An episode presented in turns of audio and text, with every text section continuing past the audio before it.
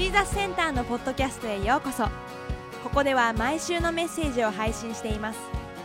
ジーザスセンターの詳しい情報はジーザスセンタージャパン .com をチェックしてください。えある青年の話なんですけれどもそのねガールフレンドの家にね、えちょっと初めて食事に行こうって思ったんですね。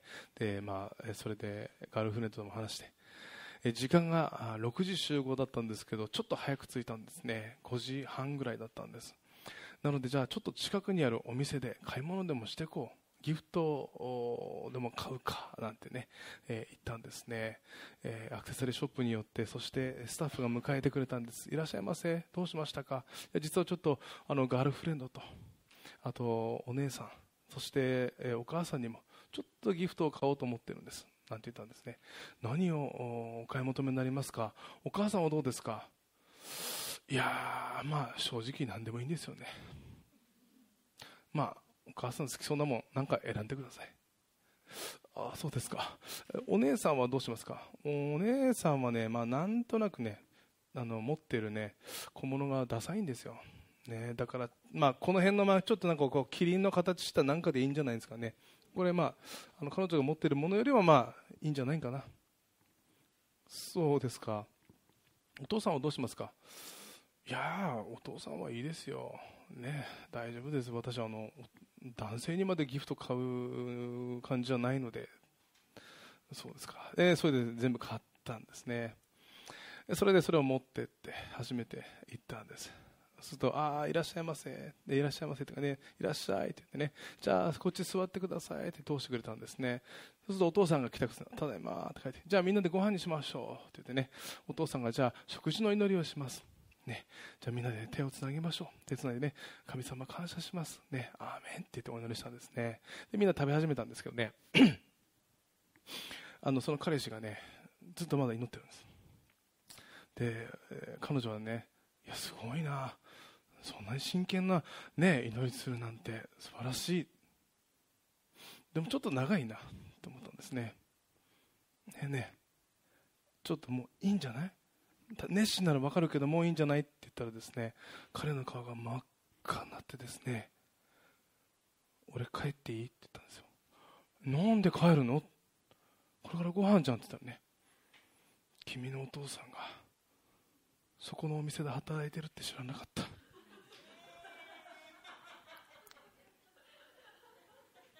おそらく帰ったでしょうね。うんまあね。もう大事件ですよね。もうおそらくこれはもう破綻しちゃうかな。お父さん次第か。そんな男でもいいぞなんてね言ってね寛大なあの心を持っていたら、うん、あれですけどね。あの私たちがね今まで、まあ、テモテの手紙を学んでますけれども私たちがこのテモテの手紙を学んでいく、まあ、パウロの手紙を学んでいくときにあの思い起こすべきことがね本当にテモテにはねあの思いもよらない事件が起きてしまった。さっきのようにね思いもよらないことが起きてしまったってことですよね。あのなんでパ、えーテモテにパウロが手紙を書いたかというと、まあ、テモテはエペソという教会にいたわけです。こうたまたま、ね、こうパウロと、えーテモテたちがこう旅をしていてそして、えーエペソに寄った時にエペソにねさまざまな問題があったんです。でそこでパウロがそこにいたかったんですけど、まあ、そこにはあのパウロは入れずにいろんなところにまで行かなければいけなかったので自分の愛するテモテをそこに残してきたわけですよね。でそこでまあ蔓延してたのが間違った教え偽教師たちです。一生懸命そこで問題に取り組んでいたんですけれども、まあ、若かったテモテはそこで偽教師たちにもこう攻撃されてしまったり、えしてなかなか問題も解決されない。そういうところから彼はもうね、えもう自分はここにはふさわしくないんじゃないか。もう自分はダメだって思ってしまってもう彼はねそこでがっかりしてもう自分の仕事その牧師という仕事はもう自分向いてないんじゃないか。そう思ってしまったわけですよね。えーなのでこのパウロはそのテモテを励ますためにまたその問題の解決をですねえそこに書いたわけですよね。一方あのパウロはどういう状況かというとパウロは、えまたローマに、え投獄されてそしてこの第二手モテを書いたすぐ後に彼は殉教します。で亡くなるんですね。だからパウロの最後の手紙っていうふうにあの言われています。え、まずですね今日の箇所でパウロが語っていることっていうのがこの1節から2節のわけですね。神の御心によりキリストイエスにある命の約束によってキリストイエスの使徒となったパウロから愛する子テモテへ父なる神および私たちの主キリストイエスから恵みと憐れみと平安がありますようにって書いてあるんですね。ここに書いてある時に最初にパウロは、まあ、日本語ですとね神の御心によりキリストイエスにある命の約束によってって書かれているんですね。でも実はここは、えーと、元の言語のギリシャ語またさっきあのメッセージした時の英語ではね順番が違うんです。順番なんて書いてあるかっていうと,、えーと、ポー and apostle つまりパウロ使徒って書いてあるつまり使徒パウロからっていうのが最初に来てる。その後に、えーとですね、えー、イエス、えー、の使徒、えー、神の御心によりまたイエス・キリストの約束によって与えられた人生っていうふうになってるんです。つまり日本語と原文のギリシャ語はあの順番が違うんです、ね、だから分かりやすく訳すと私使徒パウロです。使徒パウロであるということは神の御心ですし神の約束によって私に与えられたものですっていうふうに言ったんです。随分ここでパウロが使徒であるっていうことが強調されているわけですよね。じゃあなぜここでパウロはこの自分が使徒であるということを強調したのかそれには理由があるんです。なぜかっていうと当時のこのイエス・キリストの、えー、この使徒と呼ばれる人はイエス・キリストと一緒に時間を過ごした十二弟子たちだったんです。それが使徒と呼ばれたんです。いやパウロは一緒に時間を過ごしてないじゃないか。だから彼は使徒じゃないんだろ？そんなやつの手紙読んで何になるんだよ？っていう人もいたんです。また パウロはもともとパリサイ派の立法学者だったんですよね。そして彼はクリスチャンを殺していたんです、ね、迫害していたんです。それを知ってる人もいたんです。だからパウロはなんであのクリスチャンを迫害していたやつを使徒と呼ぶんだ？そんなの絶対に許さない。そんなやつの話も聞かない、まあ、そういう人もいたわけです。でもどうですか？パウロはイエス・キリストに出会ってないんですか？出会いました？ダマスコでです。パウロが、えー、クリスチャンたちを迫害しにダマスコに行くんです。これは使徒の働きに書いてあります。よし殺すぞってこの力でも行くんですよ。バーってね。よしじゃあ見つけた。あいつだって言ってそう迫害しようとした時にどうなったんですか？ねサウロサウロなぜ私を迫害するのか。イエス・キリストに出会ったんです。そして彼の人生180度変えられて今まではイエス・キリストの弟子たちを迫害する者が今度は福音を語る者に変えられていったんですよね。なので今日の箇所でパウロは私は使徒である、ね、それは神の御心によって与えられたんだ。そして使徒になるということはあなたたちが 信じる神様の大きな約束の中にあったんです。ってことを強く強調したんです、ね、でも考えてみてください。なぜ神様はパウロを選んだんでしょう？もし皆さんが神様だとしたらどういう人を使徒として選べます？さあ皆さん神様です。ね。さあ今考えてみてください。イエス・キリストを語る。としたらねどういう人を選びますか？マリアみたいな人。ね。え産んじゃうかな？救い主を産む方かな？ね。むしろ聖書知ってた方がいいですよね。聖書を理解してる、まあ、パウロ理解していましたけれども。ね。イエス・キリストを愛する人、ね、何よりもイエス様を愛する人。礼拝を愛する人。まあなんかいろいろあると思うんですけどね。でもどうですか？パウロは違うんです。イエス・キリストを嫌っていたんです。あいつは偽予言者だ。それを信じる者たちも殺してやる。なんでこんな人をパウロを選んだんです？あパウロ神様はパウロを選んだんですか？あの答えは簡単なんです。まず一つはね神様はパウロがどうであってもパウロを愛していたんです。たとえ自分を迫害しようとしても自分の民を迫害しようとしてもイエス様は愛してたんです。そして2つ目にもともとパウロが作られた時からパウロは使徒になるってことを約束されてたんです。今日の箇所でもパウロが言ってるんです。これは神様の御心によって神から約束され与えられたものだった。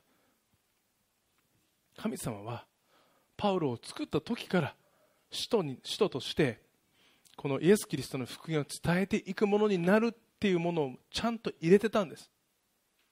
だから神様はパウロの態度がどうであったとしてもパウロの言葉がどうであったとしても何をしたとしてもパウロを引き寄せたんです。それはパウロに与えられたものだったからです。そしてパウロがそれを知るってこともね知っていたんでしょう。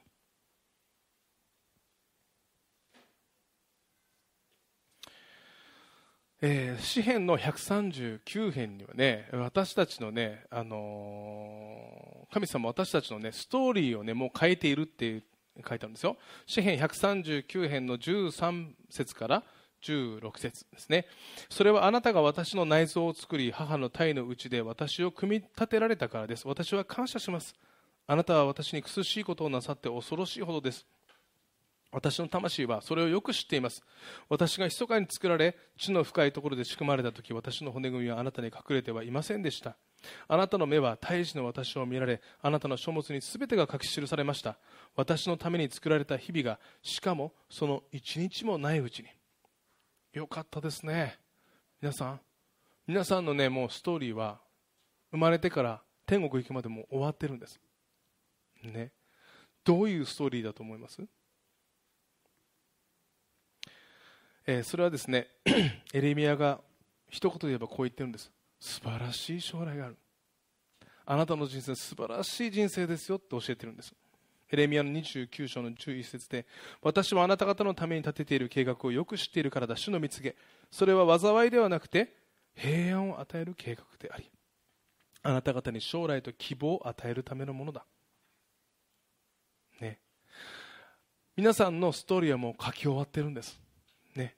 どういうストーリーですか？素晴らしいストーリーなんです。どれぐらい素晴らしいんですか？皆さんが素晴らしい人生ってこうだなと思うよりももっと素晴らしい人生なんです。よかったですね。ね。あの皆さんあの映画とか物語見たりしますよね。あのそのあのある大学のあのチームがですねちょっとリサーチをしたんです。研究をしたんですけれどもね。あの一つのグループにはバッドエンドの映画を見せたんです。そしてあともう一つはハッピーエンドの映画を見せたんです。そしてその後に彼らがどう感じたかっていうのを調べたんです。もう結果は明らかだったんです。バッドエンドを見た後の生徒たちグループの人たちっていうのは本当になんか悲しい気持ちになった。なんだちょっと自信がなくなったとかね。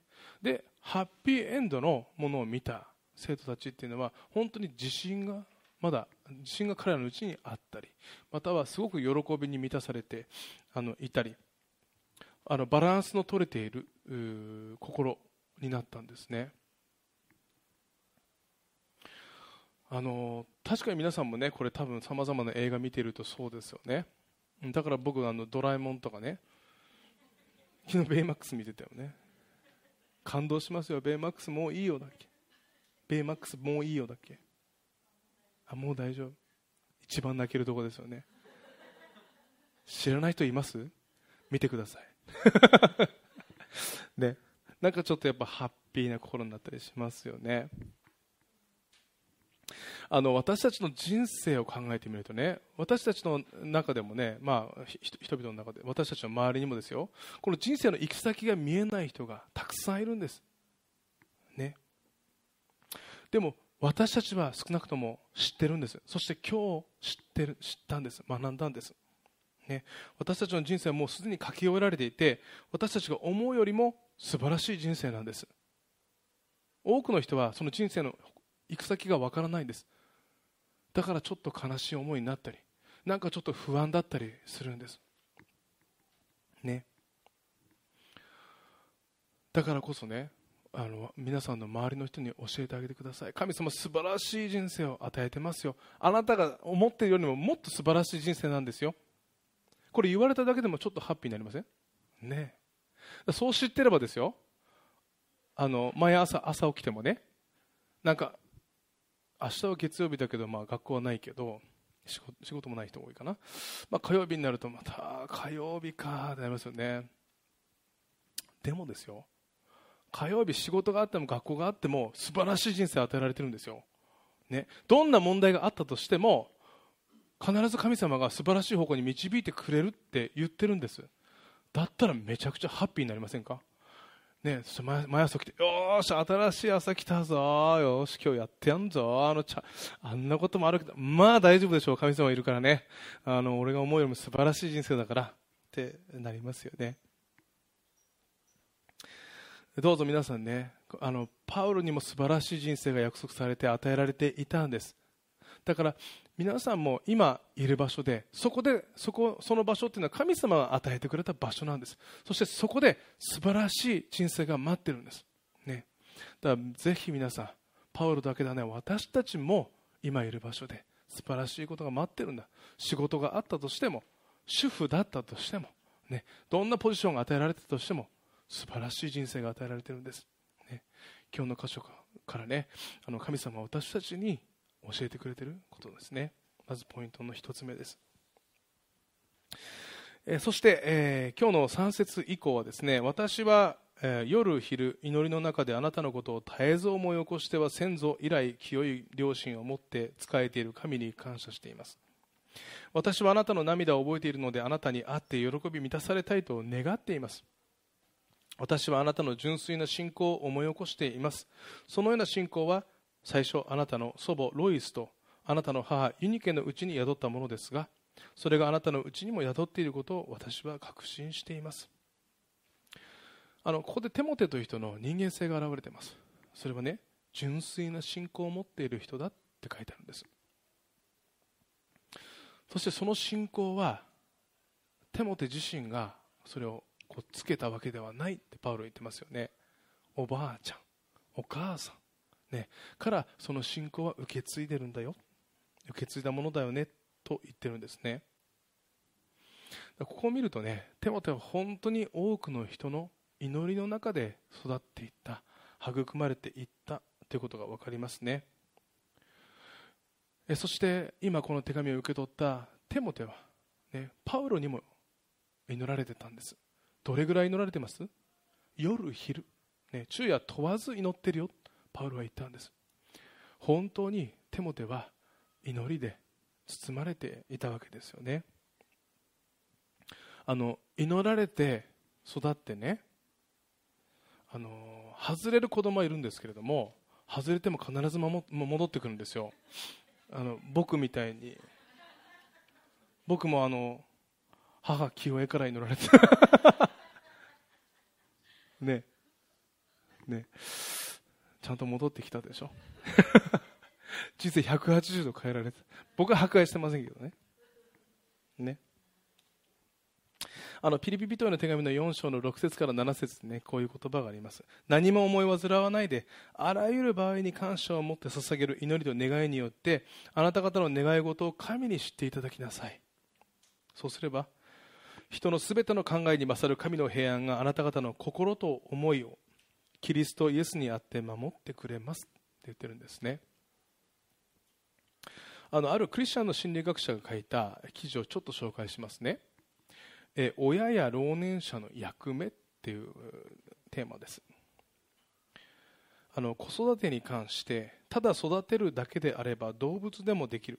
人間として大切なものはより高いもの深いものを子供たちに与えることである。それが教育だ。教育には学校教育家庭教育社会教育がある。それぞれ責任の分野が異なってくる。本来学校教育は勉学を学ぶところであり社会性も学ぶことができる。ただ道徳性はどうだろう。道徳教育は家庭ですべきことである。親がしっかりと教えなければならない。生き方考え方物事の捉え方それができていないからといって学校で道徳教育をしようというのは無理な話である。また学校で十分勉強しているのに道徳観を教えず家で勉強ばかりさせている。勉強を通してコミュニケーションを取り勉強を管理することによって子供を従わせている見当違いな親もいる。そして社会教育は学校生活を終えて社会に出て社会の共同体の一人であるということ。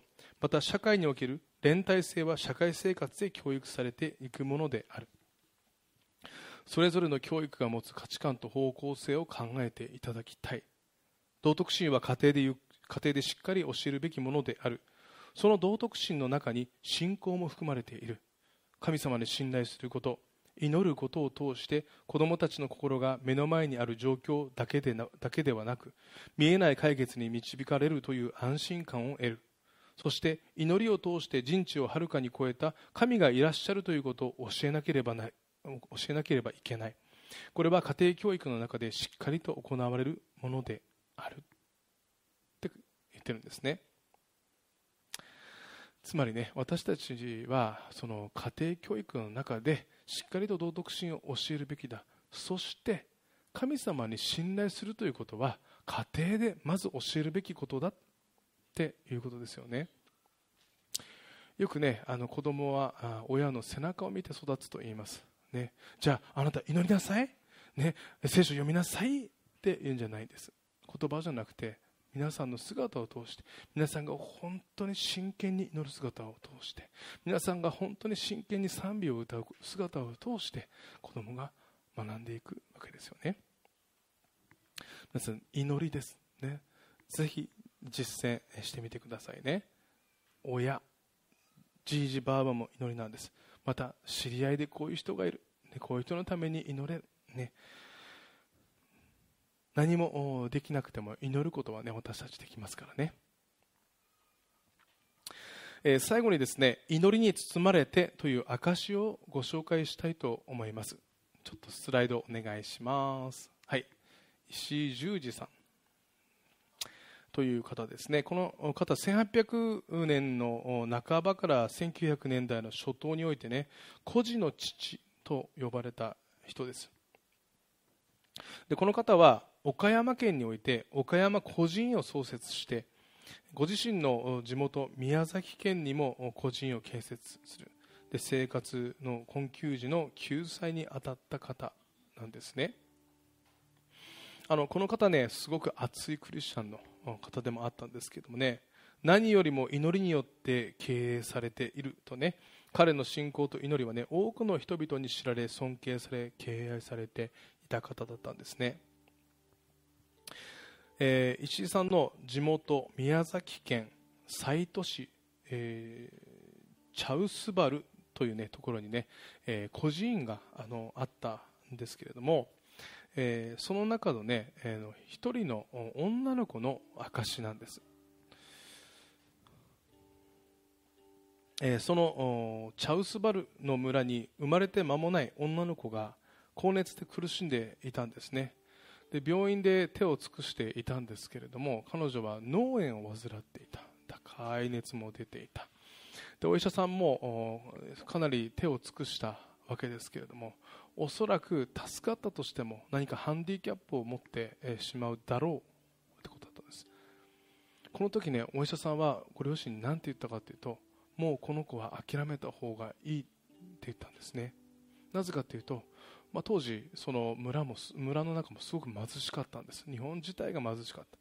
そして、えー、もし彼女がその生き延びて、え、ハンディキャップを持った人に、え、人として成長したとしてもお金がかかる、ね、彼女自身も本当にそれから一人で生きていけるかわからない、まあ、これは当時の福祉の状況とかですよね。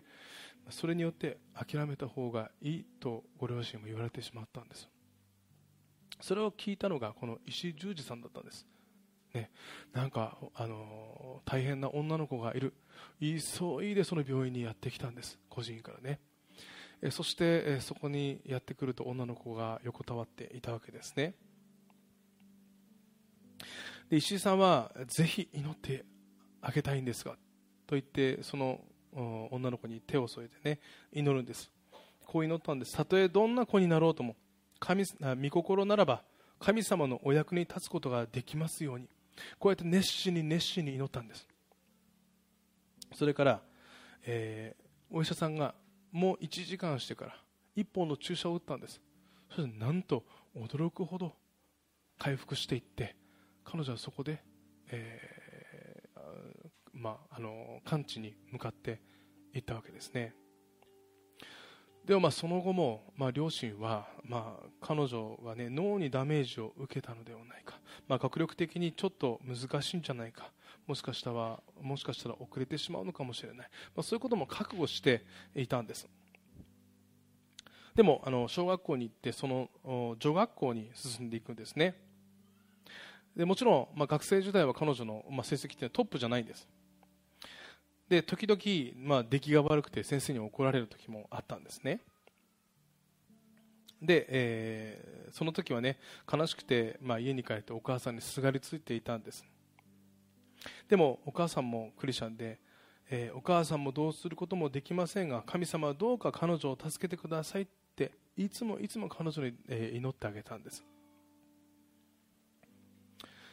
で彼女は、えー女学校に進み卒業すると保母さんになりたい、まあ、当時保母さん。今保育士って言われますけど昔は保母さんって言いましたよね。なりたいと希望し今の保育士になりました。お母さんはこの子は一人で行くことお一人で生きていくということもできるかわからなかった。人の子の面倒を見ることができるのか、ね、いつも心配に思っていたんです。そうするとね、えーその心配とは真逆のことが起きたんですね。むしろね彼女は子供から最も好かれる保育者となったんですって。で親からも評判がよく素晴らしい保育の成果を上げることができた保育者となったんです。で彼女は後に人々の前で講演したことがあるんです。その時にねあなたの人生に最も必要なものは何でしたかって聞かれた時に彼女はこう言ったんですって。私は祈りに包まれて奇跡を何度も体験しました。祈りが一番大切です。と言ったそうです。だからこの証は祈りに包まれてという証なんです。ね。本当に彼女は祈りに包まれて成長していった。祈りによって奇跡が起きた。それは神様の奇跡です、ね、神様がそうやって私を神様の御手の中でずっと育ててくれたんだ。育んでくれたんだ、ね、皆さんもう一度言います。祈りって特別な人ができるんじゃないんです。私たち全ての人ができるんです。ね。ぜひ私たちも身近な人のためにね、思う人のために祈っていってはいかがでしょうか。そしてね皆さんご自身のためにもぜひお祈りください。何か難しいことがあれば何かやりたいことがある、ね、何かこうなればいいな。皆さんも何か求めていたらぜひ皆さんも祈る日々でありますように。今週もね神様と共に歩んでいきましょう。それでは一言お祈りいたします。愛する天のお父様あなたご自身が私たち一人一人を導いてくださり感謝します。素晴らしい人生を与えてくださり感謝します。神様あなたご自身がどうか私たち一人一人を導いてください。私たちもいつもあなたに祈りを積んで歩んでいくことができますように。その時に私たちの人生に、えー私たちの想像をはるかに超えることがなされますからあなたに信頼して歩んでいきますように。イエス・キリストの皆を通して祈ります。アーメン。しばらくの間祈る時間を持ちましょう。